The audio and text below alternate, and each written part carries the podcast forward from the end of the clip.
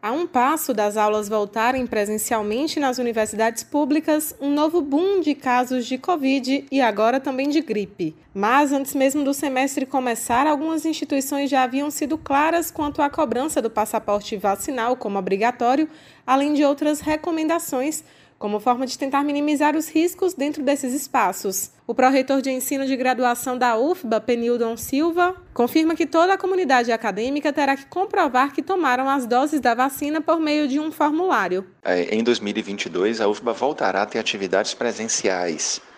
Essa é a decisão do nosso Conselho Universitário de dezembro passado.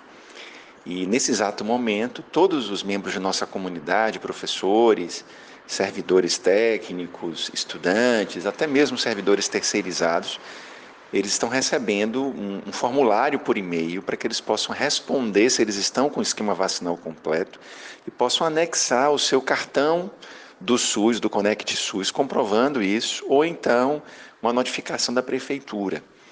Isso é importante para garantir a segurança de todos. É importante voltar às atividades presenciais, porque muitos componentes curriculares não podem ser ofertados é, na modalidade online.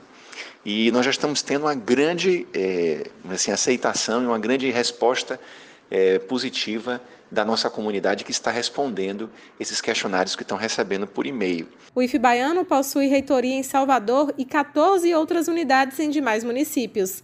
Diante disso, a diretora de Planejamento e Desenvolvimento de Ensino do IF Baiano, Andréia Rego, ressalta que a instituição precisou observar cada localidade individualmente para avaliar quais seriam as instruções de cuidados do Instituto com base na situação de cada cidade. O documento que a gente elaborou, tanto o protocolo de retomada das atividades presenciais, quanto uma instrução normativa é, 01, né? Ela foi construída coletivamente para justamente orientar as nossas unidades aí para esse retorno presencial, ela vem trazendo essa, esse retorno de forma gradual. Então, o que, que a gente está observando para definir os percentuais de presencialidade das nossas atividades nas unidades? A gente está observando justamente é, o contexto local, onde cada é, campus está é, localizado, né? Os municípios, a região, cada campus está é, localizado. Então, nosso retorno presencial, ele não será um retorno é, com uma data única. Isso justamente por conta dos contextos, né, dos indicadores. Sobre a cobrança do passaporte de vacinação, Andréia Rego conta que, embora reconheçam a importância da imunização, ainda não foi adotado como obrigatório. É uma questão ainda muito delicada pelo seguinte, porque nós não temos documentos, lei legal, né? É, nós não temos uma legislação que obrigue a, a gente a cobrar, a solicitar de fato esse passaporte é, vacinal.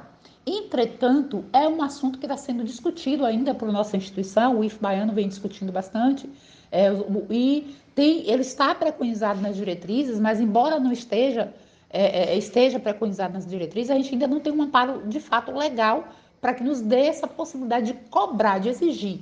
Então, nós temos, estamos discutindo, ele está nas diretrizes, está em análise, e assim que for analisado, for aprovado pelos órgãos colegiados, né, os nossos órgãos superiores colegiados aí, e aí sendo aprovado, aí sim a gente vai poder de fato cobrar.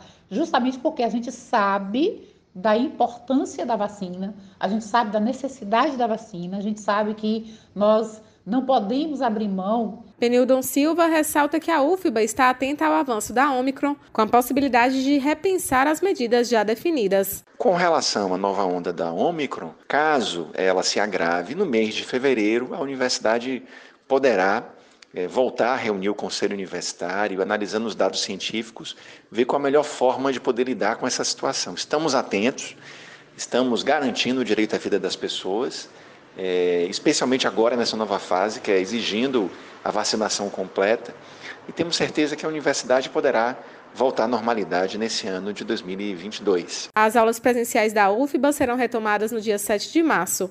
No IF Baiano, cada uma das 14 unidades possui calendário acadêmico independente e contexto pandêmico específico, e por isso não há uma data única para o retorno presencial da instituição. Raíssa Novaes para Educadora FM.